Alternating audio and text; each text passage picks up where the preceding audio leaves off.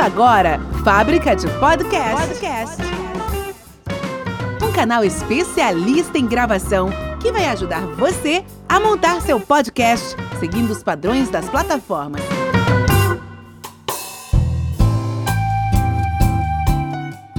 E aí, pessoal, bom dia, boa tarde, boa noite, boa madrugada. Tá começando agora mais um episódio da Fábrica de Podcast. E hoje eu estou aqui com uma pessoa muito querida, uma pessoa que eu considero muito, que é meu amigo, inclusive, é o Marcos Vinícius. E o Marcos Vinícius, ele tem um monte de diplomas na parede. Esse cara é fera e ele é sommelier de vinhos. E hoje ele vai contar algumas histórias pra gente sobre vinhos. Fábrica de Podcast. Propague suas ideias. E aí, meu caro Marcos Vinícius, eu não te chamo de Marcos Vinícius, eu nunca te chamei de Marcos Vinícius, tudo bem? Tudo ótimo, Alex. Beleza. Com certeza, né? É Kiko, conhece- é Vinícius. É Kika, Vinícius, é Marcos, do jeito que você quiser. Do jeito É. que o pessoal achar melhor aí, tá liberado. Como é que você tá, meu amigo? Tudo bem? Tudo ótimo, Alex. Tudo tranquilo? Tranquilaço. Família boa? Ótimos. Então tá bom. Fala pra gente um pouco aí dos seus títulos. Você é um chefe de cozinha, né? Pois é, antes de nada, de tudo, né? Eu, é, eu sou chefe de cozinha. É, foi assim, meio que uma paixão. né? Eu sempre, tive, sempre cozinhei, dei umas paneladas em casa, mas sempre tive vontade de ser meio que profissional, né? Fazer um curso profissional mesmo de cozinha. Aham. Aí foi em 2010, mais ou menos, 2009, eu acho. 2009 que eu fiz o primeiro curso profissional. Me apaixonei intensamente pela cozinha profissional. Aí não parei mais. Uhum. É, Eu fiz o Senac, no caso aqui em Barbacena, Senac Burogotó. É, depois eu fui fazer uma faculdade em São Paulo, depois algumas pós-graduações. Não sei mais contar quantos títulos, né, quantos cursos e diplomas que eu fiz depois. Mas, resumindo, gastronomia, depois me resolvi apaixonar também pelo vinho, porque, pô, se eu vou fazer uma comida gostosa, por Aham. que não servir o vinho correto? Então, Sim. só sendo sommelier mesmo. Sim. Aí eu fui estudar o, o sommelier pela Associação Brasileira de Sommelier em Belo Horizonte. Aham. Fiz, esse curso durou dois anos. Né? Foram dois anos muito intensos e saborosos. Caramba, que legal. E que a gente vê aí vinhos do mundo todo. Aham. Aí eu pude harmonizar bem, acompanhar bem a minha comida com o vinho. Fantástico. É, eu até vou te fazer uma pergunta que eu fiz inicialmente. Quando a gente fala que você é sommelier, sommelier é só para vinhos ou pode ser Não. para outras bebidas? Para outras bebidas também. Tem sommelier de cerveja, que hoje está assim em alta. Quer dizer, deu uma freadinha, né? Por causa da. Depois do evento Da da. Belo Horizontina, né? Da Aham. Baker. É, isso aí deu uma travada, o mercado da cerveja artesanal, Artesanal. caiu muito. Uhum. né? E, inclusive eu tenho um bistrô eh, e eu tenho lá várias garrafas, vários rótulos de artesanais. E, gente, parou. Deu uma parada. Sim, deu uma parada. Heineken é a que mais vende hoje. Não fazendo propaganda, né? Não. Mas o pessoal voltou para aquela marca assim, mais de modinha, que tá bem. Que é uma, de uma grande Aham. indústria mesmo. É porque, na verdade, é, a Heineken subiu porque as pessoas que gostam de puro malte acabam optando por umas que têm um nome mais consagrado no mercado para não correr tanto risco, né? Imagino, né? Penso assim. Apesar de que é, eu acho que a vigilância sanitária pega muito no pé desse pessoal também, né? Para não ter esse tipo de problema, principalmente hoje, né? Eu acho que Pois é, Alex. É, em uma das minhas pós-graduação foi em segurança alimentar, né? Isso. Então, é, o que acontece? A vigilância sanitária do Brasil, se, é, se não é a mais atuante no, no nível mundial, Muito é uma- criteriosa, é uma, é um- ou uma das mais. Aham. Assim, a gente segue, segue protocolos e houve realmente uma falha no protocolo. É. tá? Não é que É. esse ingrediente estava presente né, Aham. na, na- na formulação da Aham. receita. Houve uma falha no protocolo. Sim. Bom, então vamos lá. O assunto é vinho, né? E outra hora a gente fala sobre cerveja e outra hora também a gente vai falar sobre. Claro que hoje uma pincelada na gastronomia a gente vai ter que dar, porque nós vamos falar sobre harmonizações e não vai ter como escapar disso. Não tem né? como escapar. É, sem dúvida. Inclusive eu já vou pedir uma sugestão para hoje à noite. Apesar de que eu comprei seis, seis vinhos da Evino e eu ia uhum. anotar os nomes dos vinhos para te falar e qualquer coisa eu dou uma pausa aqui, vou lá pegá-los para te mostrar, para te falar o que, que é, para você me dar uma sugestão. Mas eu te falo, sei mais ou menos o que, que tem lá. Certo. Bom, é o bom, o que que acontece? Vinhos, né? Nós temos vários tipos de vinhos: vinhos brancos, vinhos tintos, vinhos rosé, vinhos de regiões, vinhos de uvas, vinhos misturados, de misturas de uvas, né? E assim por diante. Conta pra gente um pouco sobre é, essa questão das diferenças dos vinhos, que eu acho isso, isso, bem interessante. Sobre o vinho tinto, vinho branco, vinho rosé, espumante, o que, que é cada um, categoria desses vinhos, o que, que categoriza esses vinhos? Certo, é bem interessante a gente começar nesse ponto, porque vamos pensar, Brasil produz muito vinho. Uhum. Muito, muito vinho de garrafão. Opa, mas esse não é vinho. Talvez se a gente fosse considerar o vinho de garrafão, que é esse vinho suave, né, que está no rótulo escrito suave, uhum. o Brasil ia ser um dos principais produtores de vinhos do mundo. Ah, eu não sei nem te falar, eu tenho até que rever esses, esses dados de quantidade de, de vinho que é produzido no Brasil hoje. Então, esse não é considerado um vinho, tá? Por quê? E você pega várias uvas, principalmente uvas de mesa, né? E se produz uma bebida que é fermentada e uhum. no final das contas você coloca muito açúcar, que é ah, para tá. arredondar o vinho. Uhum. Tá? Para mascarar muita situação. E é o vinho que, que mais vende no Brasil hoje, cara. Sim. Por incrível que pareça, a, assim, acaba, é acaba virando quase um licor, né? É, não seria um licor porque o teor de álcool dele é baixo, né? Uhum. É, mas é uma bebida doce, né? Uhum. E, e isso traz alguma, algum ponto negativo para a gente do Brasil, porque agora, de pouco tempo para cá, que o Brasil começou a produzir excelentes vinhos. Tá? Uhum. Mas voltando à pergunta inicial, é, o que faz diferenciar? É, o vinho, a gente tem o vinho tinto, né, que é feito das uvas vitis viníferas tá? é, do mundo todo, praticamente. É, essas vi uvas vitis viníferas, elas estão mais concentradas no, na Europa, tá? Que uhum. seria Itália, França, Portugal, Espanha. Uhum. Basicamente isso. Então, quando a gente falar de vinhos do velho mundo, eu estou falando de Portugal, Espanha, Itália e França. Uhum. Tá? Outros países da Europa são até considerados como os vinhos do novo mundo, tá? por causa Sim. do processo de fabricação desse vinho. Uhum. Tá? Esses vinhos do velho mundo, eles são muito tradicionais. Tá? Eu produzo o vinho com estas uvas há 200, 300, 500 anos. Não mexe. Eu não mexo no time que está ganhando, porque houve, uhum. assim, no, nesse período de séculos e séculos, uma forma de arredondar essa bebida. Então eles chegaram ao padrão máximo dessa bebida. Uhum. Tá? É, alguns exemplos de de alguns produtores mundiais, principalmente França, é, é, tem um ano que não tem uma safra muito boa de uva, ele nem produz o vinho, ele prefere não produzir do que produzir um vinho inferior. Tá? Sim. É, lógico que ele vai acabar produzindo porque ele vai fazer um aproveitamento ali em parte do vinho ou até mesmo coloca um outro rótulo. Isso que eu ia te perguntar.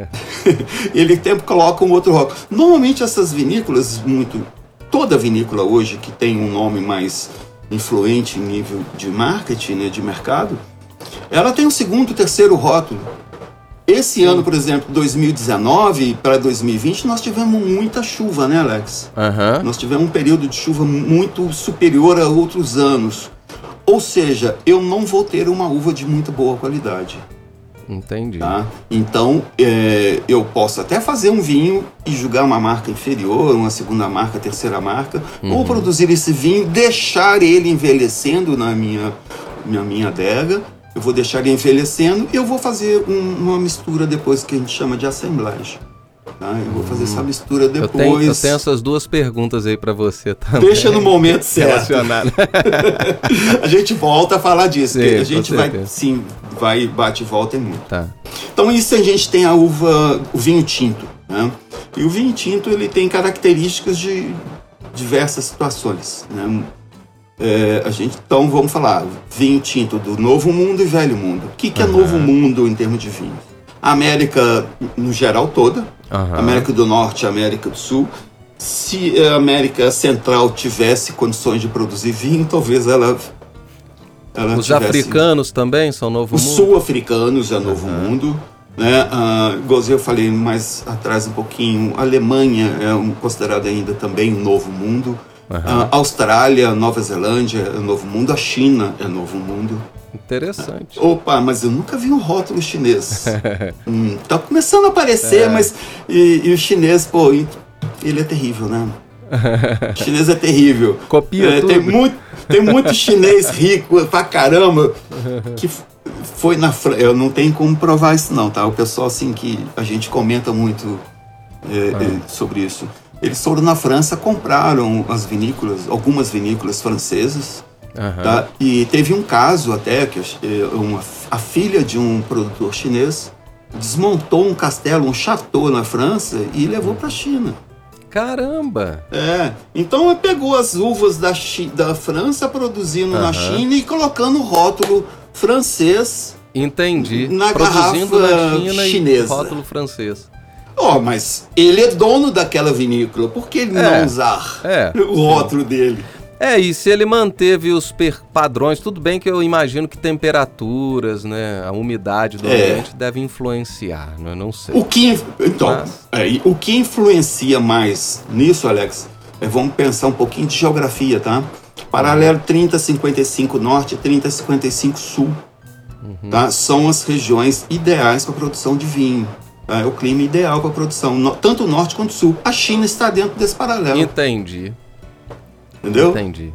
O- Uma exceção hoje a nível mundial é o Brasil, que eu consigo ter uma produção muito significativa de vinhos aqui no Brasil e Minas, tá? Uhum. principalmente a região do sul de Minas. Tem até no- crescido, né? Essas Tem regiões crescido. de café têm crescido muito com vinho.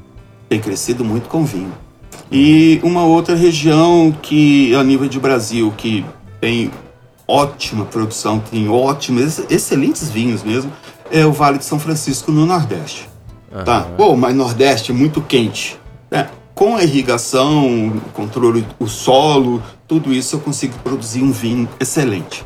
A diferença é que o Nordeste é, é diferente do resto do mundo, que no, no- no mundo todo você tem uma colheita de vinhos por ano. Tá. Tá? Ou seja, a uva ela passa pelo momento, a videira, né, desculpa, ela passa por um momento de, de dormência, né, que ela está em hibernação, onde todas as folhas caem, depois ela começa a brotar. Nesse momento da, da hibernação eu faço a primeira poda, que isso vai influenciar demais na, na produção da- do vinho. Aham. Tá? Eu faço a primeira poda, quando começa a brotar, eu vou vendo como é que vai ser. Começa a aparecer os cachos, aí eu quero definir que tipo de vinho que eu vou fazer, eu faço uma segunda poda. Se eu quero Aham. produção ou quero qualidade. Aí eu Tá. faço a segunda poda. Agora, isso aí é, é- é abrangente tanto para o tinto, para o branco. Todas. É, é a mesma Tinto coisa. e branco, O processo é o rosé, mesmo. e espumante. Entendi. Tá? E a colheita que eu vou ter quando essa uva estiver madura. Tá? É, O que acontece no Vale de São Francisco? Eu tenho duas colheitas e meia por ano, ou seja, a videira está em produção o ano todo. Então eu Ma- produzo mas muito isso- mais vinho. Isso é bom ou isso é ruim? Falo para a fruta. A, fruta consegue chegar a apurar a qualidade? Consegue apurar a qualidade. Tá.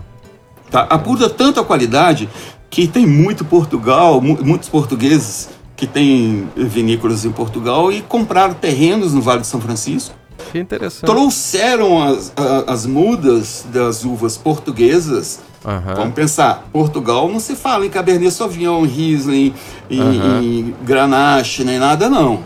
Ele tem as uvas deles, são Deles. É, dele. no, no entanto, os vinhos portugueses, eles não, não têm títulos de uva, né? Os nomes das uvas não aparecem. Muito né? difícil aparecer. Aparecem muito. as regiões, né? Que tem a região lá Sim. do, região do vinho verde, né? Que tem o Casal Garcia, por exemplo, né?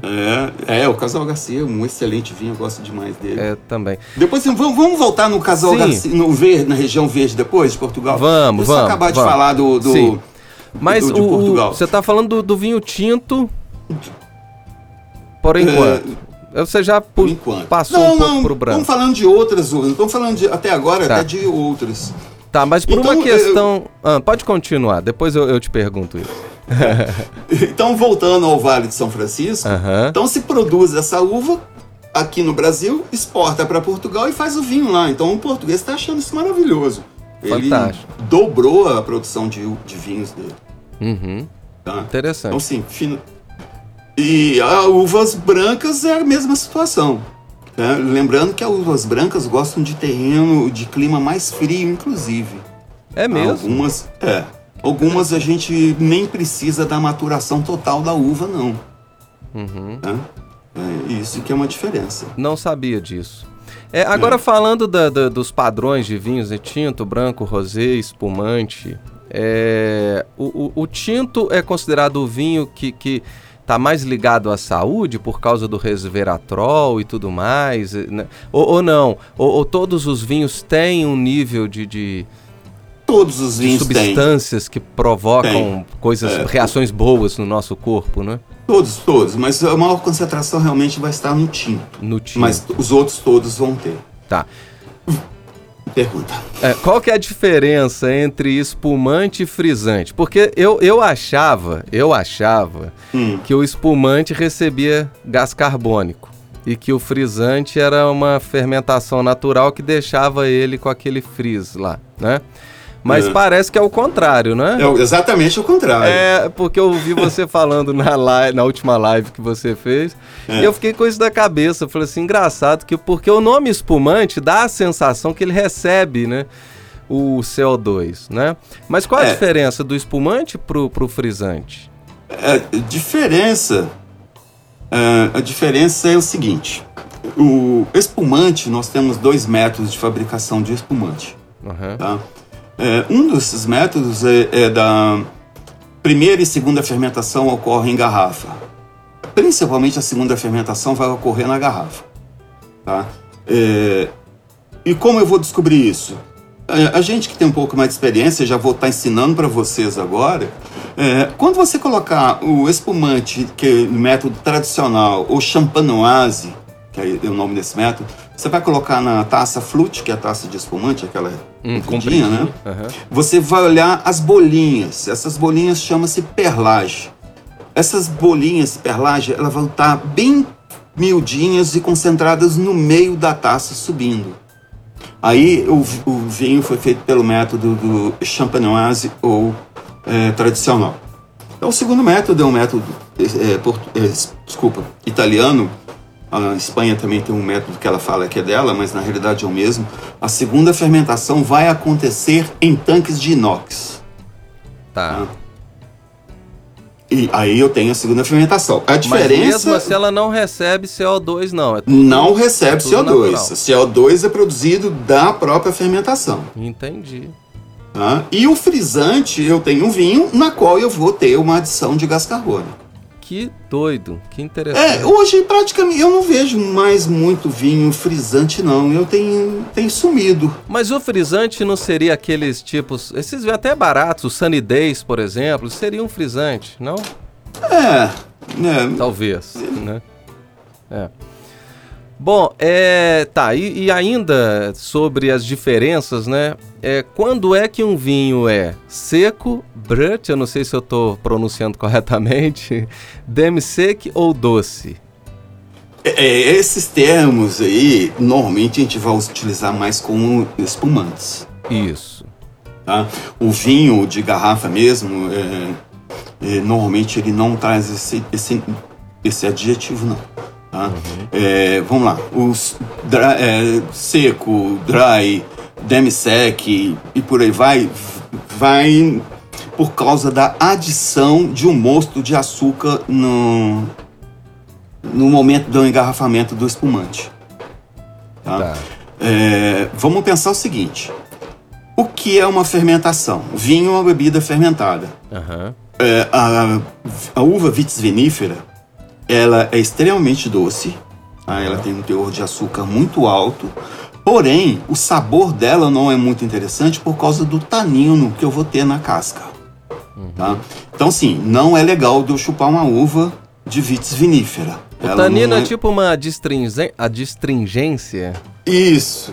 Quando você come banana verde, É. Aham. aquela travadinha que a Caqui, língua dá no caju, céu da boca. Banana. É, como se fosse um freio ABS.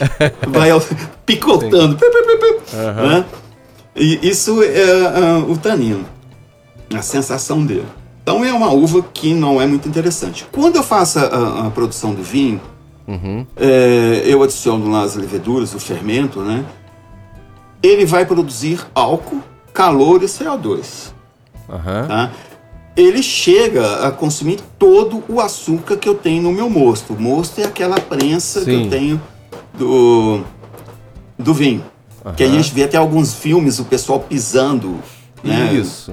E Isso existe, tá? Existe até um turismo em cima disso na- na- em Portugal e Itália. Olha que Isso é interessante. muito interessante, é muito interessante. Então, é, quando eu adiciono esse licor de expedição, que a gente chama licor de expedição, eu para me definir qual o teor de açúcar que eu quero do meu espumante. Porque tem gente que gosta de espumante docinho, né? Sim. Tem gente que gosta de espumante seco, ou bem secão mesmo. Tá. Eu gosto mais dele brut. Eu não Tá. gosto O, dele tá. o brute, sec. brute é o quê? Brut, ele é quase seco, ele tem muito pouco de açúcar. Mas ele ainda tem um pouco de açúcar. Ele é adicionado esse licor de Tá. expedição O um demisec pouco vai ser acima do Um- brute. acima do brut, um pouco mais de açúcar. Tá. Então Aí tem segue, segue essa sequência. Segue essa sequência. Interessante. Muito interessante.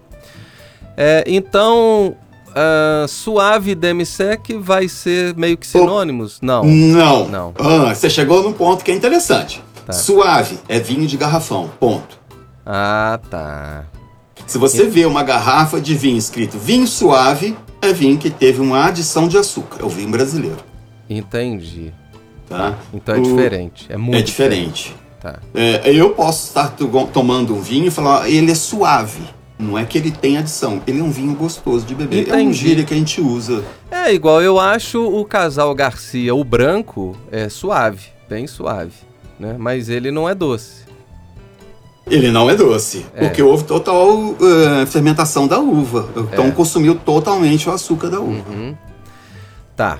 É, E o que fazem os vinhos serem mais densos e outros transparentes? Aí tá direto a ver com a- com a baga da uva. Por exemplo, eu pego um Cabernet Sauvignon, eh, eu pego um Malbec, eu pego um Taná, eu tenho uma uva muito escura. Taná, por exemplo, uma uva quase negra, tá? no seu ápice de fermentação. Ah, ela é- vai ser bem escura, então eu vou ter vinho muito escuro. Tá? E, consequentemente, muito tanino. É, aqui, e quais são a- a- as uvas é, que- brasileiras aí? Quais os nomes? Tem nomes as uvas brasileiras que têm feito Hum. sucesso, que estão adaptadas ao Brasil? ou- ou- Não. É, nós trouxemos as uvas é, é, da Europa para o Brasil. tá? As uvas brasileiras que a gente tem aqui, que a gente chama de autóctones, é, são uvas de vites americanas, são uvas de mesa. Que eu consigo fazer um suco de uva com ela, tá? Mas eu não consigo fazer um vinho. Ah, é, então, assim, no Brasil, hoje praticamente quase todas, mas a Cabernet Sauvignon, eu, eu sempre brinco, Cabernet Sauvignon é como se fosse o Fusquinha, em qualquer lugar você acha, qualquer mecânico conserta. né? Entendi. Se em qualquer região ela se dá bem. Tá, mas ela não é originária aqui do Brasil. Não. Cabernet Sauvignon é mas francesa. hoje, mas hoje se planta no Brasil. Né, Hoje, hoje planta no Sim, Brasil. sim, planta no Brasil. N outras castas, né? Mas Cabernet Sauvignon, por exemplo, é uma que melhor se adaptou ao clima brasileiro, com certeza. Tá. É, o Brasil tem produção de vinhos no sul, sudeste e nordeste. Exato. Essa ideia de que os climas frios, você já falou um pouco sobre isso anteriormente, Mas a ideia de que os climas frios fazem as melhores uvas, isso, isso é fato mesmo? Ou, ou, ou aproveitando essa ideia do, do, do, Vale do São Francisco, né, de que ele faz é, boas uvas, mas o, os bons vinhos, né? Mas os, os vinhos, as uvas de climas frios, elas continuam sendo melhores ou não, isso não tem relação? Ah, isso aí é muito relativo, tem relação, com certeza. É, mas tudo tem a ver com a época e o prazo, o clima mesmo do, de cada época, tá? Ficou estranho, né? Mas é, tudo tem a ver com o clima. Esse ano eu posso ter. Tive muitas chuvas no ano passado. Uhum. É, o ano retrasado nós tivemos muito calor. Se, eu teve, se teve muito calor, eu tive uma maturação maior da uva. Então eu tive uma qualidade melhor no meu vinho. Então isso tem a ver. Por exemplo, eu posso ter um clima frio, que é o caso do sul do Brasil, por exemplo, as serras gaúchas ali. É, a uva branca, é, ela uh, tem um, uma maturação mais, long, mais longa do que a tinta, tá? É, algumas brancas, eles apostam, investem bastante em, em, em estudo climático para esperar o, o um, momento ideal. Eles vão de, retardando a colheita dessa uva ao máximo. Uhum. Esperando que venha uma geada. Se eu tenho uma uva extremamente madura no pé e eu pego uma geada que vai congelar minha, minha uva, eu Uhum. tenho certeza que essa produção vai ser fantástica. Por quê? Os micro, macrocristais de gelo vai perfurar a casca da uva e vai vazar o líquido lá de dentro, a água de dentro da uva, e ficar somente o açúcar. A uva fica meio que passa no, no, Interessante. no cacho. Aham. Aí eu- a gente chama de. E colhe nesse momento que ela está congelada, tá? Aham. É feita essa colheita no momento dela congelada. A gente faz o ice wine. Ice de gelo mesmo, né? É como Wine. se fosse um presente dos deuses pro produtor. É. Mas o presente dos deuses eu vou te falar em outro vinho. Depois. Esse é o presente dos deuses. Entendi. É muito louco essa, essa ideia de vinho, é muita informação. É interessante. É. Aí eu tenho um vinho de sobremesa, tá? Esse Ice Wine, ele vai ter um teor de açúcar muito maior do que eu tivesse colhido uma semana antes do, do- da geada. Aham. E eu vou ter um teor de açúcar muito alto. É tão alto, é tão doce essa uva, Alex, que ah, na fermentação eu não consigo consumir todo o álcool, todo o açúcar. Todo o açúcar. Então eu tenho uma fermentação que eu tenho que interromper essa fermentação, porque quando ela chega por volta de 13, 14, 15%, eu estou correndo o risco de eu matar meu vinho. É então, se mesmo? o teor de açúcar de 15% no vinho, de álcool, desculpa, no vinho, é meio que arriscado. Ah, eu posso matar esse vinho e fazer ele deixar de ser legal. Porque 16, 17 graus de álcool, eu mato a levedura do fermento. Hum, E vamos lembrar que tem o que ter um vinho equilíbrio aí, né? É, é um ecossistema ali dentro, né? é um ecossistema. e o vinho, dentro da garrafa, ele está vivo. Sim, Mesmo que eu sim. coloquei a rolha, ele continua vivo, ele continua em evolução dentro da garrafa. Aham. Isso que vai me definir, eu tenho um vinho de consumo rápido e um vinho de guarda. É isso, Tá. Esse é o detalhe que É isso vai... aí que eu, eu vou te falar sobre isso depois também. Tranquilo.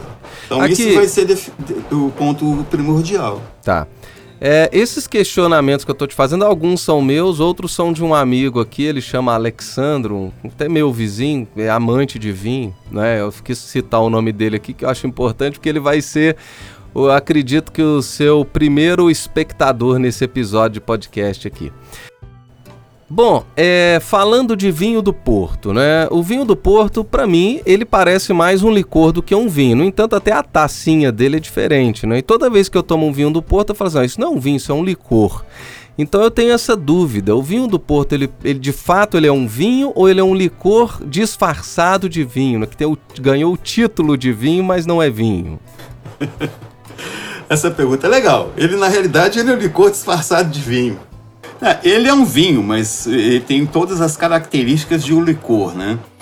É, como eu estava te falando agora há pouco da fermentação, é, eu produzo um vinho de excelente qualidade com diversas uvas que são autóctones da, da região de, de Portugal, né? Vila Nova de Gaia. Lembrando que o vinho é feito em Vila Nova de Gaia, e atravessa o rio para fazer uh, um envelhecimento nas barricas de carvalho. Então a gente fala vinho do Porto porque é a cidade do Porto. É, eu faço esse vinho, ele tem um, um, um, a fermentação dele normal uhum. e em um determinado momento essa, essa fermentação ela é interrompida com a adição de uma aguardente vínica. Ah, o que, que, é isso? É uma cachaça de vinho. Uhum. Ah, eu faço um, um, vinho e destilo esse vinho. Que interessante. Ah, então eu tenho uma qualidade interessante. Ele tem um, um, teor de álcool muito alto, que é em torno de 40 graus, uhum. que é como uma, qualquer cachaça né, nesse teor. E eu adiciono naquele mosto né, de fermentação que estava em um determinado momento de doçura ainda. Uhum. Tá? Então, quando eu coloco o álcool, imediatamente eu mato toda a levedura, todo o fermento do meu vinho. Então, sim, eu matei o vinho, uhum. mas não matei em, em, sabor. Tá. Então, eu tenho bastante em termo de açúcar uhum. e ele passa a ter um álcool em torno de 19 graus. Boa. Tá? Uhum. Tá, então, sim, eu tenho um vinho. Que a legislação portuguesa permite até 21 graus de álcool nesse vinho. Tá. tá. Mas é, aí ele fica um pouco carregado. Eu cheguei a tomar uma vez, ele fica um pouco. Ele não fica legal de beber, ele é muito forte. Entendi. Ah, então eles se, se, uh, adotaram de estar utilizando 19 graus de álcool. É um acordo que o pessoal da região fez. Tá. tá? E aí eu posso abrir a garrafa, tomo hoje um, uma pequena dose. Ele é um digestivo, ele é um vinho para sobremesa, uhum. ou seja, após a refeição. Sim. Ele é um vinho que eu vou ter que necessariamente ele harmoniza muito bem com uma sobremesa. Uhum. E daqui uma semana eu posso tomar mais uma tacinha. Daqui a seis meses eu posso tomar mais uma tacinha. O vinho vai ter as mesmas características. Entendi. O vinho do Porto ele tem algumas é, classificações. Ele pode ser com açúcar residual ou dry, né, sem açúcar residual. Ele consumiu todo o, álcool, todo o açúcar na fermentação e, e adicionar o álcool. Uhum. Tá? Ou ele pode ter essa é, interrupção no meio. Tá. Então ele pode ser seco ou doce. Tá. tá? E, mas sempre com teor alto, alto de álcool. Uhum. Uh, aí eu tenho o rubi. O rubi, normalmente eu faço o, o vinho, interrompo a fermentação, coloco em barricas de carvalho de 6 a 12 meses eu tenho vinho Rubi. Tá. tá? É um vinho mais simples. Tá? Tenho bastante sabor nele e tal, mas ele, tem, ele, ele é o mais simplesinho. Uhum. Depois eu vou ter o Tawny. Tawny eh, eu vou deixar de 12 a 24 meses em barrica de carvalho. Ou seja, esse vinho vai perder um pouco da cor, que a gente tinha falado um pouco antes. Uhum. Ele vai ficar com uma cor mais atijolada, mais parecendo um tijolo, tá? Uhum. Porque quanto mais velho o vinho tinto for, mais claro ele vai se tornar. Ah, mais avermelhado. Interessante. Mais avermelhado, é. E, e um outro que é o vintage, que é um vinho que pode ficar dentro da barrica de carvalho ali 30 anos antes do cara resolver botar para vender. Ele, quando isso vai acontecer? Quando ele teve uma excelente safra, com excelente teor de açúcar, ele esse vinho vale a pena eu guardar e não engarrafar, mandar para o mercado com menos de 15, 20, 30, 40, 50 anos. Ah, você já acabou de responder uma perguntinha que eu tinha aqui sobre essa questão de como a gente define, né, quando que um vinho pode envelhecer, né? Então, tá aí. É, é. Primeiro, quando o vinho pode envelhecer? Primeiro tá ligado diretamente à, colheita desse ano. Uhum. Tá? Então, eu tive uma excelente colheita, eu, eu posso envelhecer esse meu vinho. É, e depois, pelo método de, de fabricação. Normalmente, Alex, esses vinhos são envelhecidos por mais de 10 anos e nem se aconselha abrir com menos de, de 15, 20 anos, eh, vinhos mais clássicos da região do Velho Mundo, tá? que seria Portugal, Itália, França, principalmente França e Itália, viu? Entendi. Aí eu vou ter sim vinhos que são vinhos de guarda, a gente chama de vinhos de guarda. Uhum. É, E como que eu sei como comprar um vinho de guarda ou não? Primeira coisa, preço. Aham. Um vinho para guarda, ele não vai custar menos de 2, 3, 4 mil reais uma garrafa. Boa. Tá? Ou, então, assim, eu vou te dar um outro toque. Ah, 95% de todo vinho produzido no mundo, ah. Ele foi feito para ser consumido no máximo em 5 anos. Hum.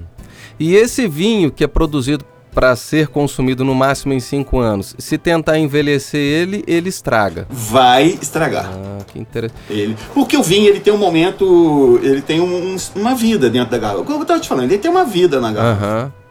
Em um determinado momento ele não consegue mais sobreviver, ele não tem força para isso. Entendi. Aí, aí tá ligado diretamente, assim, ele não tem força para esse envelhecimento. Aí ele começa a ficar avermelhado, é, hora que você abrir ele virou um vinagre. Hum. E da vinagre mesmo, Tá. tá? Aproveitando isso, como é que a gente sabe que o vinho está estragado? Então, primeiro pelo gosto. É. Né? Ele ficou meio avinagrado, Ah, né? mas quando você abre uma garrafa de vinho, é, é, sendo de rolha, sim. a primeira coisa que você tem que fazer é cheirar a garrafa antes de. A cheirar a rolha. Cheirar a rolha. Não a garrafa. cheirar a rolha. Antes de colocar na taça. Tá. Cheirou a rolha, tá? Ele deu aquele cheirinho de pano molhado, esquecido no dentro de um balde, Hum. o cheiro de mofo, o vinho tá morto. Ele estragou. Que interessante. É. Aí sim, nem, nem se serve. Os restaurantes onde tem sommelier, o sommelier faz a primeira o cheirinho ali, ele tira a rolha, ele cheira, depois ele passa. E isso faz até parte da formalidade do serviço de Aham. vinho, tá? O sommelier cheira e passa para quem Ah, pediu o vinho. Sim. Você tem um ritual. Eu já fui em nisso locais né, que eu pedi vinho e já aconteceu dessa forma. né? Antigamente, é, é, é, essa, essa regra era para o homem. Isso. né? Mas não, hoje não é mais para o homem, é para quem pede o vinho. Aham. né? Eu aqui em casa, a Soraya começou a experimentar vinho antes de mim, né? então ela chegava nos restaurantes, não, eu quero tal vinho. Aí a pessoa trazia a rolha para mim, não, é pra ela. ela. Entendi. É, O bom aqui em casa, a minha esposa, a Soraya, ela é uma amante de vinho, então sim, a gente abre uma garrafa e degusta com todo prazer, né? Assim, É. Eu já, já, já sentindo tomei vinho com vocês. Qualquer dia a gente vai abrir uma garrafa de vinho. outras, outras, É, se Deus quiser.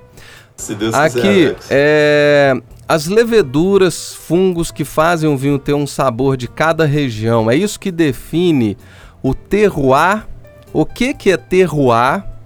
Tá? E o mesmo vinho, é, por exemplo, assim, um Cabernet Sauvignon, é, de uma uva de lugares diferentes que tem sabores um pouco diferentes, isso tem a ver com essas leveduras ou com alguma outra coisa? Bom, pra gente, pra mim- eu te responder, vamos entender, vamos entender o que é terroir. Terroir é a característica que eu tenho do meu território, Hum, tá? É, como que é o meu terreno? hum, É, qu- qual a influência de sol? Qual a influência de, de, de frio? tá. Tudo isso vai me definir o que é um terroir, principalmente para vinho, tá? Mas o terroir, no geral, seriam todas as características que eu tenho na minha região, ou micro-região, tá? Tá. Seria o terroir. Relacionado ao, ao clima, de um modo geral. Clima, principalmente ao terreno. A uva, a videira, né? Ela gosta muito de terreno ruim. Hum, Tá? Tá. Ela adora um terreno que tenha bastante cascalho, muita pedra. entendi. É, eu tô falando de, com você aqui de São João del Rei. né? São João del Rei é uma cidade que é um vale. Uhum. Eu tenho uma montanha de um lado e uma outra montanha de outro Isso. lado. Que fica a montanha do, da, que é em Tiradentes, né?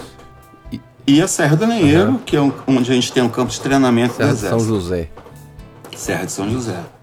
É, então, o que acontece? Eu tenho um terroir bem característico aqui na minha região. Eu tenho um terreno que tem muita pedra. Aham. É o que a videira gosta. Hum, Tá? Porque ela vai buscar os nutrientes no subsolo dessas pedras. Ela, a- a- raiz vai entrando lá no subsolo e chega a ter 7 metros de profundidade. Incrível. É, é o caso do, do Vale do. Ali do, de Portugal, do Porto. É, as, as videiras são plantadas na pedra. Eles furam a pedra e plantam ela ali dentro. Que loucura. E aí ela que se vire para encontrar o subsolo. encontrar o subsolo e te dar uma uva de qualidade. E realmente ela vai te dar um, um retorno de qualidade muito legal. Aqui em São João do Rei não vai ter como ter muito plantação de uva, porque o clima aqui não é favorável, que é muito quente. E, e, apesar de a gente ter um inverno um pouco mais rigoroso, que também é bom para a videira, Aham. é, mas um pouco mais frio, né?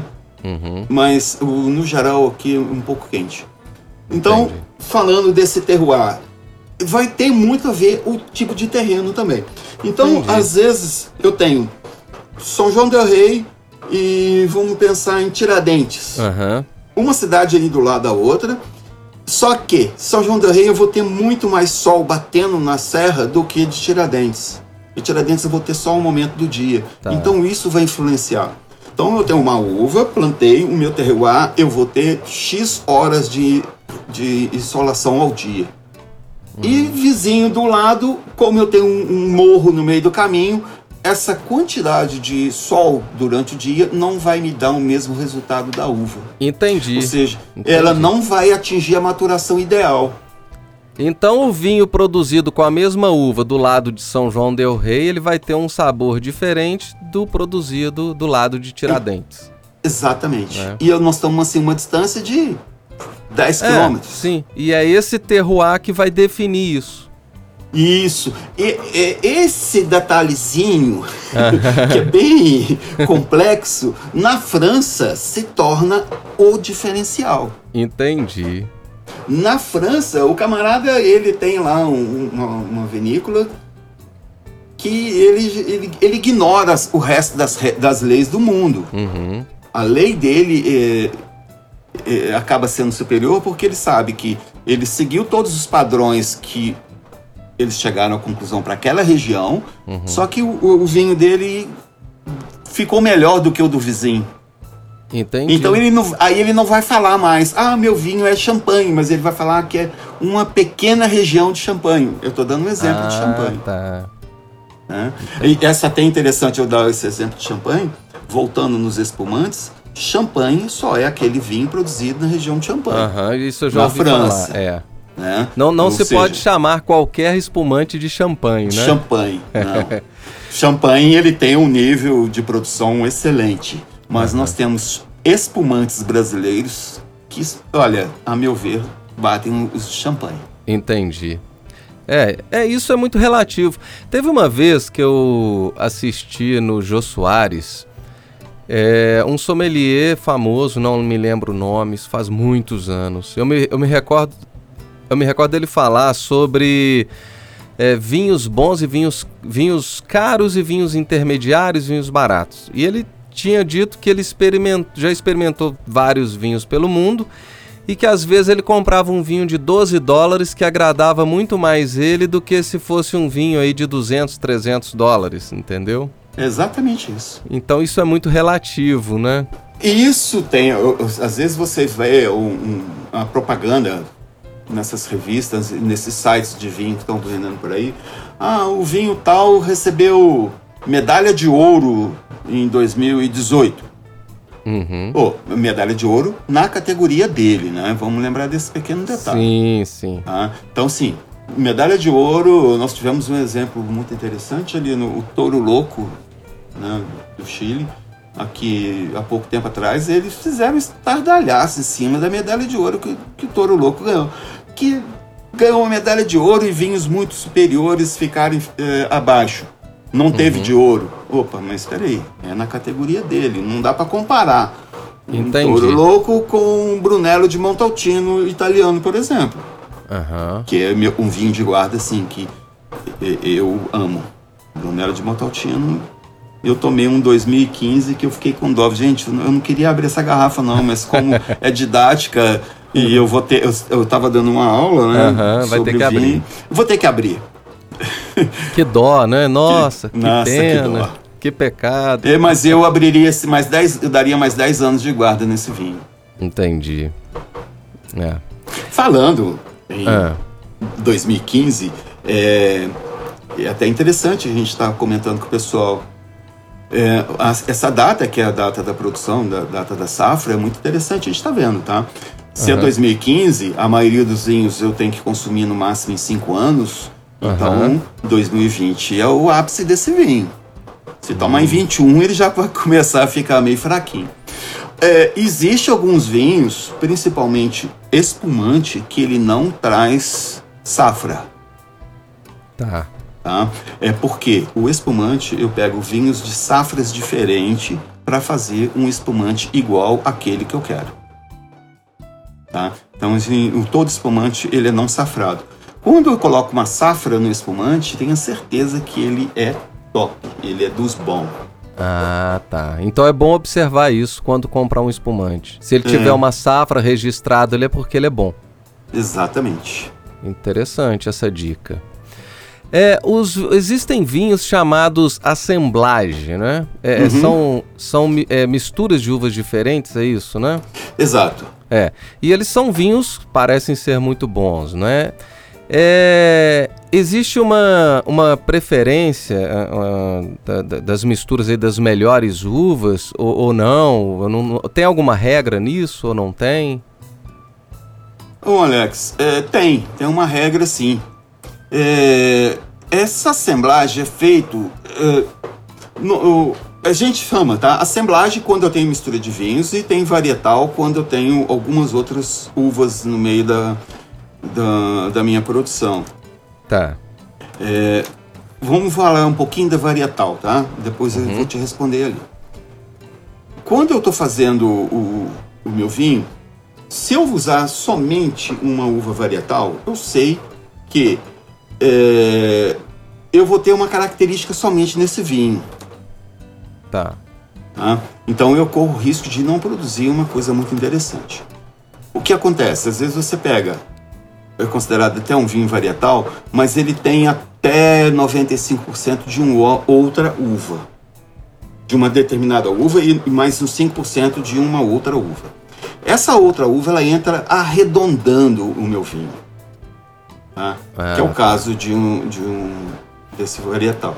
Do, desculpa, Do assemblage. do assemblagem. Ah, É como Ele- se ela desse um, um- um acabamento ali, né? Ela finalizasse. Exatamente, ela vai finalizar. Aham. Tá? Interessante. É, é muito interessante. O exemplo disso, o velho mundo. Portugal, Espanha, Itália e, e França, ela não traz na garrafa quais são as uvas que ele está es- utilizando, Sim, isso mesmo. Tá? Porque são as uvas que o terroir dele melhor se adaptou. Aham. Tá? Aí eu tenho a uva mais o terroir. Porque eu posso pegar em uma determinada região e chegar à conclusão que a Cabernet Sauvignon não, cai, não cai legal no meu vinho. Então ele já saiu. Não usa mais. É, isso é muito utilizado na, no mundo todo. Aham. Tá? Você faz as misturas. Quando a gente está falando de novo mundo, a gente traz no rótulo da, da, da garrafa qual a principal uva que eu vou estar utilizando. Ah, o Merlot, o Cabernet Sauvignon, tá? É, aí sim, mas normalmente ele vai estar acompanhado de outras uvas ali fazendo um arredondamento. Que do- interessante. É, é interessante. Interessante. É, e- não, e foi, foi bom você associar isso com essas regiões do velho mundo, né? Pra gente compreender por que, que o nome da uva não vem né, nesses vinhos. É, Portugal costuma colocar, tá? Ah, é? Al- Alguns rótulos portugueses eles colocam. Mas o, o, o- o- o Portugal é uma coisa muito louca, cara, porque eh, o nome das uvas deles são totalmente loucas. é, trincacão, esgana gato. Boa! É, é uns nomes muito loucos. Ai, ai, que interessante. É, eu gosto muito de, de- Igual eu falei do casal Garcia, daqui a pouquinho vou abrir o espaço pra você falar dele aí Do também. dele, né? é, não, ele tem um dele? momento à parte. É, mas eu gosto muito de um vinho francês também, que é a Cabernet Sauvignon com a Syrah, que é aquele JP Chenet. Opa, ótimo É custo-benefício, viu? É, Ele, ele- é, Ele tem um preço bom, ele custa aí Tem hoje na bom. faixa de, de no máximo 60 reais, né? exato, é. E eu gosto da distringência da Sirra, eu acho que ela tem esse tanino, não é? É, é- Uhum. é legal, eu acho, eu gosto muito. A Aí, Keila adora, caso- né? É, deixa. é, O principal fornecedor de, de tanino, né, de adstringência ali, vai ser o Cabernet Sauvignon. Ah, é? Não é a Sirra, não? Não. Eu achava que era a Sirra. É, não, no caso do JP Chanet, ele uh, é o Cabernet Sauvignon. O Syrah, ele entra ali arredondando, tá? Ele Ah. vai dar um toquezinho. Interessante. Lógico que a Syrah também tem bastante, mas tem menos é, taninos do que uh, o É porque às vezes junta, junta as duas, né? E aí aumenta esse tanino, né? Talvez seja isso. Porque no, no Cabernet Sauvignon sozinho eu não sinto tanto esse tanino quanto nesse- na mistura dos dois. Opa, jura? É. É. É. É. Bom, isso é, É. pessoal, né? Isso é É, pessoal. É, eu, eu quando eu dou, dou aula de vinho, eu começo falando assim, olha gente, vinho é a ciência inexata do gosto. Aham. Para mim é uma determinada situação. Agora para você você é outra.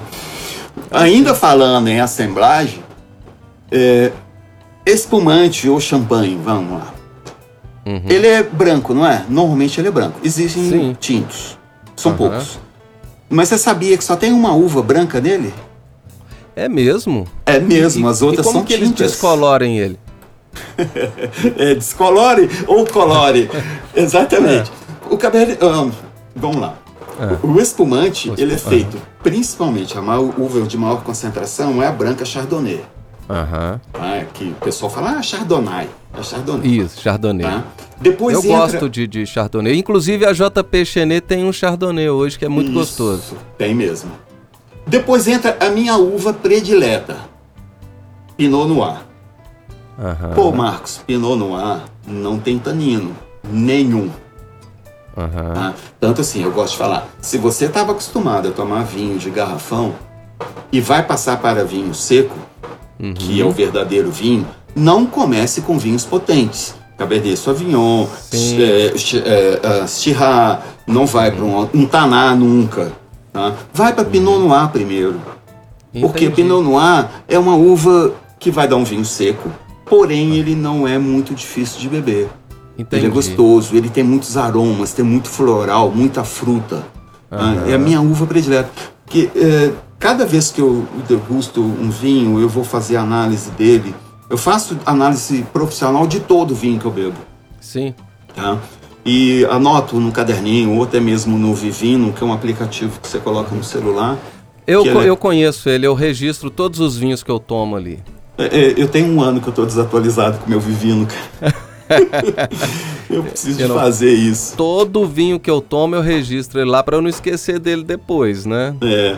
Aí, um- voltando ao, ao- ao espumante. E É. a terceira uva, que também é tinta, é a Riesling. Que interessante. Mas eles retiram a casca dela pra não Exato. Aí que eu vou definir a cor do meu vinho. Vamos lá? Talvez você fosse até me perguntar isso depois. É porque a, a, a casca, a cor tá na casca geralmente. Cor né? tá na casca. É isso. Cor tá na casca. Então eu preciso de fazer a prensagem da uva. Eu Aham. prensei, né? E o que vai me definir essa cor é o tempo que a casca vai entrar em contato com o mosto. Ela vai ficar lá. Vai ficar lá. Aham. No caso do espumante, como eu vou espremer e eu vou tirar rapidamente a casca do, do, do meu mosto. Do Aham. meu, vamos dizer, mosto seria um suco da uva antes de Sim. fermentar. Sim. Tá? Ali que vai definir. Se eu deixar um pouquinho mais, esse, é, esse mosto ele vai tender a ficar rosado. Aí denomina-se o vinho rosé. O rosé que você já aí agora respondeu aquela primeira pergunta lá sobre os vinhos. Sobre os vinhos. A definição do rosé é assim. É, a definição do rosé é exatamente essa. Não é a Aham. mistura de do- duas uvas, um, dois vinhos, um tinto ou um, um branco. É Não, o tempo que a casca fica no mosto. Fica no mosto. Aham. E Legal. fica aí mais uma dica em cima do rosé. Tá? Rosé é o vinho coringa para qualquer harmonização. Hum. Se você vai fazer uma comida mineira, por exemplo, e você está na dúvida de qual vinho harmonizar, vai no rosé. Tá? Porque o rosé ele tem bastante frescor, ele não tem muita potência, Aham. aí ele vai harmonizar legal. Ele vai harmonizar com peixe, vai harmonizar com lombo, vai harmonizar com, com comida chinesa, por exemplo. Comida chinesa, é, China Box, né? Ah, Aham. Eu adoro China Box, mas não dá para harmonizar com nada, a não ser com refrigerante. Dá, dá sim. Com o rosé dá. Com rosé dá. Que É, legal. Teriam os vinhos tintos também com a comida chinesa, mas aí é Sim. mais específico É. do vinho e do tipo de comida, tá? Tá. Uhum. Vamos deixar mais, mais harmonizações para um momentozinho ali de. É, aqui, é, uma, uma outra pergunta curiosa. Essa, essa aqui é meio na, na base, assim, da, da molecagem mesmo, né? Hum, Se pegarmos um bom vinho com as suas leveduras e misturarmos em um tonel que está em fermentação, tá? Teoricamente, a gente estaria levando estas leveduras para o vinho bom. Tá? Isso pode influenciar no sabor desse vinho bom. Essas leveduras vão estar de fato atuando e sendo construído nesse novo vinho ali. não, é, não é brincadeira esse negócio, não. Isso é, isso é muito levado a sério pelos enólogos, tá? Vamos ver. O, Ah. o sommelier é o cara que estuda vinhos. tá? O Aham. enólogo é o camarada que faz o vinho. Tá? Aham. Então o enólogo ele utiliza muito desse artifício para Ah, é? arredondar o vinho de uma safra com outra. Que interessante. E, eh, A, gente, a gente fez essa. Na verdade, essa pergunta foi o Alexandro que Ah. mandou, mas eu também tinha essa curiosidade. E assim, foi meio na molecagem. Eu falei assim: ah, vamos arriscar perguntar Não, isso, não. né? É igual aquela coisa do, do pão, pão de Cristo, né? Que você vai passando os fermentos para as pessoas. Mas o, Também lá. Aque- Aquele os lactobacilos do leite que você vai, né, utiliza, reaproveita isso Uhum. aí. Que curioso, achei interessante. Mas o que mais influencia, não vou te, nem te falar que o, o- o- a levedura não, porque a levedura é uma só. Ela é produzida em escala industrial e ela vai influenciar X na, na, na, na- na produção do vinho. Que realmente isso acontece até em pão, né? Eu também sou panificador. Sim. É, a levedura É assunto para outro podcast para outro também. podcast. Pô, esse cara faz de tudo, come, faz pão, comida, vinho, bebe cerveja também. É, é, já foi Já jipeiro, né? jipeiro, ainda sou bicicleteiro. Tem muita história. Ah, mas e, e e é muito utilizado na produção de vinhos, tá? Um, eu gosto muito de falar de, de espumante porque toda classe, toda tecnologia, todo estudo foi mais concentrado em espumante.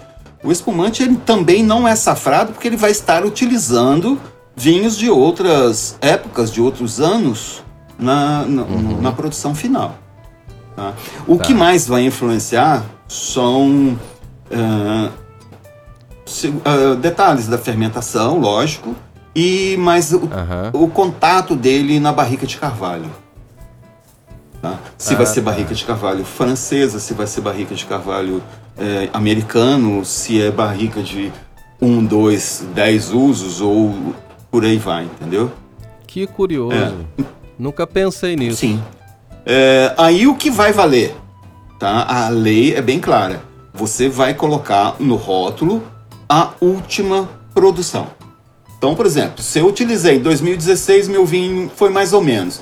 2017 foi bom, 2018 foi ótimo. Tá? Eu fiz uma mistura desses três vinhos para me ter uma qualidade superior na minha produção final e vai valer aí o último, o último ano, 2018. Então é safra 2018. Safra 2018, mesmo que ele contenha, É. né, outros anos aí. E, e, assim, a gente que, que estudou bastante, é, uma vez nós fizemos uma aula e nós levamos os vinhos para aula e por incrível que pareça, cara, teve o mesmo vinho com safras diferentes. E isso foi assim, nó, é esse, esse momento que nós vamos tirar a prova dos novos. Aham. Rapaz, a diferença é incrível de uma, de uma safra para outra. É, mesmo? Que Sim, interessante. colocamos duas taças, uma com 2017, a outra com 2012. Aham, Tá? aham. É, era um vinho francês. Eu não lembro o nome dele, É, tem é- que olhar nas minhas anotações. E foi fantástico. O 2012. É, é, como você disse, né? Então, tudo no, no vinho é relativo, Uhum. né? Porque nós temos esse, esse clima, né? Esse terroir que define ele, nós temos o tipo de uva que define ele, nós temos também esse processo de envelhecimento que define. Então, assim, é muito rico, né? Muito, é muita coisa, Muita né? Para se definir, para definir um é vinho, muita né? Tá. E quais as substâncias que compõem um vinho? Ah, Alex, aí Que a gente, eu citei, eu citei resveratrol, É. né, no vinho tinto. E aí né, você que- tem que- algum- alguns anidros sulfurosos, né, que para conservação. é, Aham. teoricamente não se deve colocar mais do que x gra- gramas por li- hectolitro, tá, de, de, de anidro sulfuroso. E teórica Ah, tá. Então isso é um conservante, que é conservante. adicionado ao é, vinho. é um conservante. É, mas não deve, a lei é bem clara, não se deve colocar. Agora, se tem algum produtor que coloque, hum, não vou nem te falar. É, é arriscado. Uma outra coisa que também é muito arriscado, é você- o camarada é arriscado, não é proibido. Fazer um vinho simples e colocar cavacos de madeira dentro do vinho e deixar um tempo ali. Esses cavacos de madeira vão passar o sabor pro vinho e, vai- e aí o camarada fala lá que ele foi envelhecido tantos anos. Envelhecido. Não, isso é crime. É, No mundo do vinho é totalmente proibido. Esse cara perde o conceito dele imediatamente. Ele Entendi.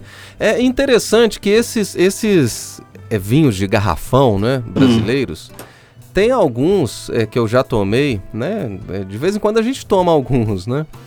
É, e que hoje eu não dou conta de tomar muito não, porque é muito doce, né? É extremamente doce. É, não, não dou conta. Às vezes, às vezes a gente... é, quando a minha mãe vem aqui, por É, exemplo, ela só gostam. toma desses vinhos. É, aí eu compro pra ela, aí sobra. Aí eu falo assim, ah, vou tomar. Eu não dou conta. Não dá, não É, dá. Não, não dá. Mas eu sinto que ele tem alguma coisa ali de madeira. Né? E Talvez seja isso que eles É, façam. mas ali o que acontece? Às vezes eles produzem, vai deixando dentro dos tonéis gigantes de 2 mil litros, é um tonel grande, Entendi. Aí ele acaba dando esse sabor. dá esse saborzinho, né? Mas é um tonel que. É. Tá. Mas é, naturalmente, é, você sabe me falar quais substâncias compõem o vinho de forma natural? Ah, Alex, eu teria até que, de cabeça assim, eu, eu não vou te saber te falar, não, tá? Entendi. É, é muita informação. Então, é uma É informação assim que você vai, não vai ocupando muito espaço de memória, entendeu? Tá. Não, sim, é- é- essa curiosidade, na verdade, é só para saber a questão do, do, do que, que é benéfico para a saúde no vinho. Todo ele. Era só é, essa É todo ele. né? É, agora, sim, nós temos o vinho orgânico, tá? Sim. Vinho orgânico, ele tem que ter. Ah, falar que ele é um orgânico, ele tem que ter todos os selos de, de orgânico. Tá? Inclusive, eh, ele. Hoje todo vinho é muito brilhante, né? Quando você coloca na taça e vai olhar, ele é muito brilhante. O orgânico não é muito. Porque o processo de fabricação dele, ele não filtra o vinho. Ele clarifica Entendi. com clara de ovo. Boa, que Boa, loucura. isso é muito louco. Na gastronomia, a gente usa É. a clarificação com a clara de ovo em vários pratos, tá? É, inclusive no vinho.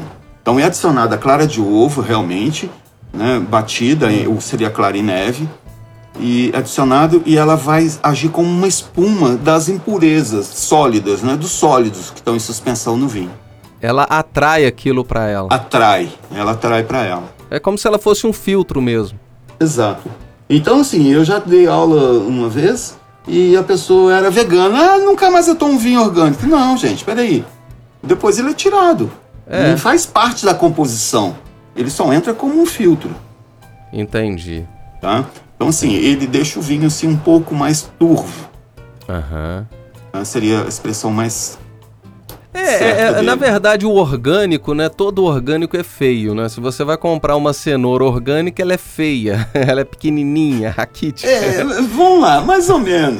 Pão, o- é, pão com fermentação orgânica, não sei o que tem. Pô, os caras fazem um pão feio aí, assim, gente, não é não. Isso aí tá mal feito. Tá certo. Aqui, é, bom, Hum. é, as perguntas aqui terminaram, tá? Eu quero que você me fale então um pouco do casal Garcia, que você falou que queria dar um Opa, destaque é. pra ele.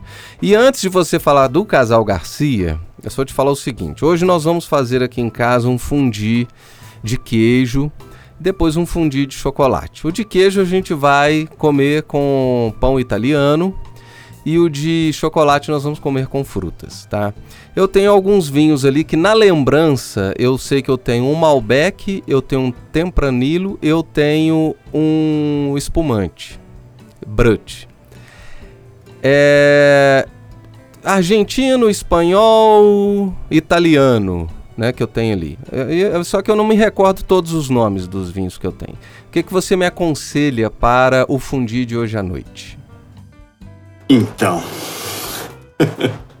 Alex, É. o que, que eu aconselho para o, o, o fundi de hoje à noite? É, o fundi, eu aconselharia um vinho branco, Branco. Então o espumante.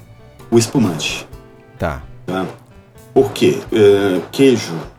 é, é, quando a gente fala de queijos e vinhos, todo mundo pensa, ah, fazer uma harmonização, um festival de queijos e vinhos. Festival de queijos e vinhos. Cara, a chance disso dar errado é monstruosa. É muito grande, né? Mas é 100%, 95% de chance de dar errado. Aham. Tá? Ou você usa determinados, determinados tipos de queijos semelhantes com determinados tipos de vinhos semelhantes. Entendi. Então, assim, nunca coloque na mesma mesa um queijo gordo com queijo magro e tome com o mesmo vinho. Entendi. Tá? Então, isso é um, é um pouquinho complicado da gente chegar a essa conclusão. Tá, Então, mas assim, pro eu meu precisaria fundi, de um. pro meu fundir o, o, o Hoje eu espumante- iria de espumante. Tá. Tá? Show. Já que você não tem outro. E para os fundidos de chocolate, seria um vinho de, Porto, de vinho do Porto, seria o ideal. Tá, mas eu não Mas tenho vinho aí do qual que você não tem? Aí quais que você tem mesmo? Hã? Você tem um. Ah, eu tenho qual um que- Malbec, eu tenho Malbec. um Tempranillo. Malbec? Malbec. Malbec. Se for um Malbec que tem um pouquinho mais de guarda, um Malbec, é- ele é o quê? Qual, qual a origem dele? Não sei te dizer, a garrafa tá guardada, eu ia anotar e eu esqueci. Se for italiano, aí vai bem. Eu acho que ele é italiano, porque eu... Porque o Malbec, na produção dele, ele sendo um italiano, ou até mesmo um espanhol, se for um espanhol vai ser melhor ainda, porque o Malbec tem bastante chocolate. Ah, tá. na- no, no aroma. Quando Entendi. você vai cheirar, ele vai vir um cheiro de No chocolate. retrogosto nariz. dele, né? Isso. Uhum. né? Ele Tá. vai vir um chocolate. Então agora é o momento Casal Garcia. Não é o momento Casal Garcia, é o momento vinho verde. Vinho verde, tá bom. Então vinho verde é muito interessante porque ele, ele fica. É uma, não é um vinho que a uvas são verdes. Uhum. tá? Ele é um vinho da região verde de Portugal. É, no entanto, existe o branco, o rosé, o tinto, né? Isso. É, mas isso aí tem a ver também com a uva. Se eu não atingir a maturação total, eu consigo fazer esses três tipos de vinho, tá, Alex? Hum, entendi. Tá? Isso, se eu não tenho a maturação total da uva, eu vou ter mais acidez. Tá. no meu vinho. Tá? Vinhos mais ácidos, normalmente eles foram feitos com uvas mais é, que não atingiram a maturação total. Vamos lá, região verde de Portugal é o norte, bem perto do litoral de Portugal. tá? Então ele sofre muita influência dos ventos gelados do Atlântico Norte. Então o vento, aquele- aqueles ventos frios, vai fazer com que a uva não atinja a maturação total Aham. tá? E, e, consequentemente ele vai fazer um vinho que é tão ácido que ele você tem a sensação de estar tomando um vinho frisante. Sim, é. Que o- ele tem um- uma bolinha. Isso. Isso o português chama isso de pinicante. É, mas então ele não é um frisante, ele não é um Não é um espumante? Que curioso. Ele não é um frisante. É, não, ele, é um chega a dar vinho- bolhas, né? Pequenas. Essas bolhas é por causa da acidez. Aham. Entendeu? É por causa, exatamente por causa da acidez da, da, da, da uva. Que ela não atingiu maturação total, por causa da influência do clima frio. Entendi. É, um, um outro exemplo disso, que é o dá um vinhos fabulosos, é o norte da França, por exemplo, com a, com a uva Pinot Noir. Uhum. Né? O norte da França, a Alemanha e a Nova Zelândia, que está mais perto do, so, do, do Polo Sul, é, nós temos excelentes uvas Pinot Noir, porque a uva Pinot Noir é a que se melhor adaptou a climas extremamente frios. Tá? Ela não vai atingir a maturação total e quando ela não atinge, eu vou ter a melhor é, qualidade no meu vinho final. Que interessante. Muito interessante. Isso é Mas é aí louco, então cara. essas regiões elas estão relacionadas aí, elas, elas se relacionam por causa desse clima frio, desses ventos gelados.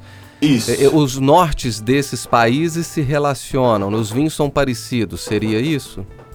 É, mas só que, por exemplo, você pega o, o norte da França, ele não vai ter muito de, de, de mar, não. Tá? Tá, ele vai ter porque tá. o norte da França é bem lá no alto da uhum. Europa, e aí sim ele vai ter um clima mais frio. Entendi. Tá? Lembrando que França, a gente teria que fazer um dia só de França. Porque uhum. é, é, por região, né? É Bordeaux e por aí vai, Alsácia. Entendi. Então fica para um próximo podcast. Com certeza, né? Alex. É, bom, meu caro Marcos Vinícius, você tem algo mais, alguma consideração a mais para falar aí para gente, antes da gente encerrar aqui? Não, bebam bastante vinho. Saboreiem. É, vamos dar uma diquinha. Ah. O pessoal não sabe, é, 90% das pessoas não sabem como degustar um vinho. Então, ah. primeira coisa a fazer, o vinho é, branco, uhum. sempre servir ele um pouco mais gelado. Deixa na geladeira mesmo, tá? A temperatura de serviço dele é muito importante. A gente está trabalhando algo em torno de 6 a 8, 9 graus. Uhum. Tá? Ou vamos tomar ele bem geladinho. Tá. Tá? Bacana você falar de temperatura. Isso, porque isso aí que vai fazer também o vinho ser saboroso ou não. Uhum, sim. Tá? O vinho branco eu vou colocar numa taça menor. Uhum. É que eu, assim, num podcast eu não consigo te mostrar as taças, os tamanhos. Não, claro, claro. Tá? Mas seria uma taça menor e onde eu vou servir um terço dela. Tá. tá? Então, pequenas goles constantemente. Eu tomei aquele gole, coloco outro gole, para ele nunca esquentar, porque um vinho branco quente é intragável. Uhum. Tá? O vinho rosé, eu vou servir ele mais ou menos fresco, também mais para gelado do que para fresco, mas tendo uma temperatura de cuidado aí entre 8 e 12 graus. Tá. Tá? tá. E um vinho tinto na faixa aí até 16, 18 graus. Que interessante. Tá? É, porque o pessoal fala, ah, vinho tinha, tem que ser servido a temperatura ambiente. A temperatura ambiente lá da Europa. Isso. Nós estamos no Brasil, aí em Divinópolis até mais quente que aqui em São João del Rei, né? É, isso mesmo. Isso então, vale também para cervejas, né? Tem países gelados que tomam cerveja sem levar a geladeira, né? é, disso, exatamente. Né? É. Então, assim, é muito importante a temperatura do serviço do vinho ser bem nessa faixa de temperatura que eu falei tá? E sempre agitar, aerar a, a taça, aerar o vinho dentro da taça. Dá aquela rodadinha, tá? E ali, eu, eu minha, Maria Clara é minha filha, né? Você uhum. conhece muito bem. Claro. é, 15 anos, ela tem claro. 15 anos. E a, a, nossa diversão aqui em casa, toda garrafa de vinho. Eu já sei é, o que é. eu faço uh, essa aeração uhum. e a gente vai brincar de qual o teor alcoólico daquele vinho. A gente Adivinhar não olha o teor alcoólico. É. Sim, a nossa diversão, e como. E como que eu sei? Porque eu já vi você fazendo isso, né? Você gira, gira, de repente começa a descer como se fosse oleogenoso, né? Algo assim. É, é algo oleogenoso, sim. É, ah, então. E, e, isso aí tem a ver com o, o glicerol, né? O glicerol está diretamente é, ligado ao tá. álcool. Quanto mais álcool, mais glicerol, mais lento esse vinho vai escorrer, que a gente chama de lágrimas. Tá. tá. Então, quanto mais lento essas lágrimas descem ali, mais, mais álcool tem hum. esse vinho. Exatamente. Tá, então, mas como que lágrimas... você consegue falar assim? Até na última live, né, eu vi que você falou 14 e era 13 e meio. E meio. Né? então, meio grau, nem, nem. É. Mas é porque ela vai descendo bem devagarzinho e, e constantes. Né? São bastantes lágrimas constantes e descem devagar elas custam até a se formar. Entendi. Ah, mas isso aí a gente tem bastante cuidado também, que a forma que é lavada a taça, ou se a taça é de vidro ou de cristal, Ah, vai sim. influenciar. Sim, eu imagino. Naquele, naquela live que você me viu, eu tava usando uma taça de cristal com X gramas de titânio por quilo de, de, de areia. Então, Que sim, loucura. é, Até é uma isso taça. você sabe da taça. É, é, É, ciência pura esse negócio, hein? É ciência pura, cara. É. Tem engenheiros que usam, utilizam as medidas de uma boca para fazer a angulação da boca da taça. Que interessante. É muito interessante, é muito bonito. Bom, legal. Então você deu a sua dica. Mais alguma coisa? Não, Ok. e vamos beber. Depois você me fala aqui que deu do. Tá. Eu, sabe que eu vou. Você me atiçou? Eu vou fazer um fundi hoje. Fechou. Então tá. Aí a gente comenta. Faz ao vivo. Os nossos fundis. Geralmente a gente toma fundi com o casal Garcia branco, tá? Uhum. Geralmente é bom. é. É. Bom, É, então. sim. Ah, pode Mais falar. umazinha. Ah, Eu não consigo resistir, não. manda ver. Esse- eu, eu sou um bom amante da cozinha mineira, principalmente a cozinha moder- modernista, né? E vinho português é muito bom para harmonizar com as comidas mineiras, tá, gente? Uhum. Assim, vou tomar vinho com comida mineira. Portugal. Que interessante, cara. Ah, boa dica. parte- Excelente boa dica. Né? E nós mineirinhos, né, gosta de uma comida É. mineira, ainda gosta de vinho. Aí, se a comida tiver bastante gordura, É. aí o casal Garcia vai lavar essa gordura na boca. Aí a comida vai descer sensacional. Eu tô Bom aqui demais. salivando, cara. Hum. Ca- Casal Garcia branco Ah. ou espumante brute com chuta, com quê? Com frango caipira. Não, torresmo. Torresmo. Hum. É. É, é uma, pô, é melhor que uma pinga, né? Uma cerveja bem gelada, Ah. mas cara, é, é fantástico. Bom. Um espumante seco, né? Hum. Bem brute mesmo, com um ou um vinho Casal Garcia branco, um vinho. Eu não vou falar Casal Garcia porque não é a minha melhor escolha para Entendi. o vinho verde, tá? Tá. Qual que é a sua Tem melhor outros. escolha pro vinho verde? Ah, tem o Casal Mendes, eu acho muito mais gostoso. Eu conheço Casal Mendes, eu gosto. Aquele Conde de Barcelos também eu gosto. E Marcelo é por causa do seu pai, né? Com certeza. É, ele parece realmente um conde, agora lembrando. é fato. É, mas é isso aí, Alex. Beleza, então, assim, Kiko. façam, degustem, experimentem, anotem todo o que vocês estão sentindo no vinho. A hora que for sentir o aroma do vinho, é, bem devagarzinho, não dá aquela puxada forte no nariz, não. Vai devagarzinho. Pô, eu não estou sentindo muitos aromas. Treina, vai treinando que eles vão aparecendo. Entendi. É, tudo é exercício, né? Tocar um violão Tudo. é exercício, aprender a tomar café sem açúcar é um exercício, o vinho É. também é um exercício, tudo isso. Beleza, eu falei aqui então com o Marcos Vinícius, um grande amigo, um cara super inteligente, falou pra gente sobre vinhos e daqui uns dias eu vou chamá-lo para falar sobre gastronomia de um modo mais abrangente e outras coisas também, né? Vinícius, foi muito bom falar com você. É, fica- valeu. Fica com Deus, foi bacana demais.